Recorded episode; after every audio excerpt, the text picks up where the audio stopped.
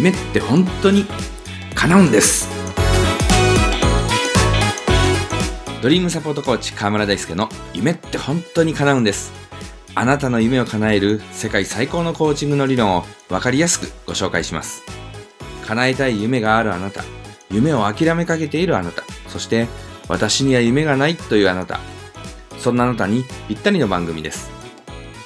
今日は質問の力についてお話ししていきます。質問というのは私たちの力を引き出してくれるすごい力を持っているんです。私は元小学校教師ですが、授業中に子供たちに向けて行う重要な質問のことを発問と呼んでいます。子供たちの力を引き出すためのより良い発問を考えるために何時間も何日も費やすこともあります。ある有名な教師の社会科の発問に電車の運転手はどこを見て運転していますか？というものがあります。この一つの発問により、鉄道に関する様々な仕事や安全な運行に関わる人の苦労に気づくことができるんです。運転手さんはこんなことやあんなことに気をつけているんですよ、などという説明をしても子供たちの思考は深まりません。先生の話はスルーされて消しゴムや鉛筆で遊んだり隣の子にちょっかいをかけたりしだすでしょう。しかし、電車の運転手はどこを見て運転していますか？と問われることで、その質問に答えようとして子供たちは思考を始めるんです。スピードメーター、時計、時刻表、信号、駅員さんの合図、ホームのお客さんや車内のお客さんの様子など、運転手が何を見るかを考えることで、安全で時間通りの運行に必要なことが見えてくるんです。コーチングでもクライアントの力を引き出し、ゴール達成を促すために重要な質問をします。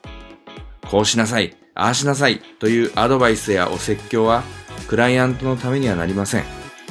アドバイスをすることでクライアント自身が答えを見つける能力を放棄してしまうからです。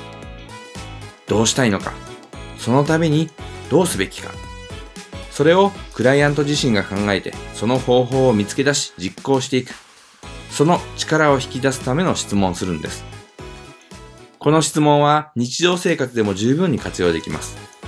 上司と部下、親と子、友達同士など、アドバイスでもお説教でもなく、質問をすることで相手の力を引き出すことができます。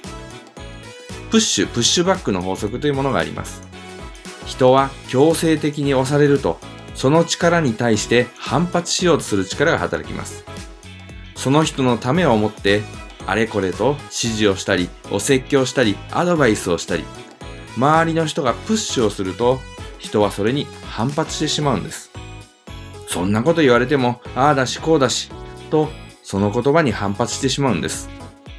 上司の言葉にはいと返事をして、後でその上司の聞こえないところで文句を言っているというのは、まさにプッシュプッシュバックの法則そのもんなんです。そんな時、上司が、君はどうしたらいいと思う？どの方法がうまくいくと思う？などと質問したらどうでしょうか上司の言葉に反発していた時は、それがうまくいかない理由ばかり考えていて、ともすればうまくいかないことを望んでいた。そんな部下が質問されることでどうすればその仕事がうまくいくだろうかと自分自身で考えるようになるんです。他人事が一瞬にして自分事へと変化するんです。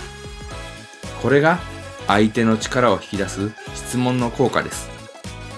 コーチは適切なアドバイスをして自分の力を誇示するのではなく適切な質問をして相手の力を引き出すんです。もちろん、この質問は自分自身に向けてすることも可能です。自分の力を引き出すための自分自身への質問を考えること。これがセルフコーチングなのです。あなたはどんな質問を自分自身に投げかけますか？じっくり考えてみてください。コーチングセッションや講演会のお問い合わせは https ドリームサポートコーチングのホームページのお問い合わせフォームからご連絡ください。そして番組へのご質問やご感想は、川台アットマークドリームサポート .info までよろしくお願いします。それでは来週の月曜日もお楽しみに。あなたの夢、叶えてくださいね。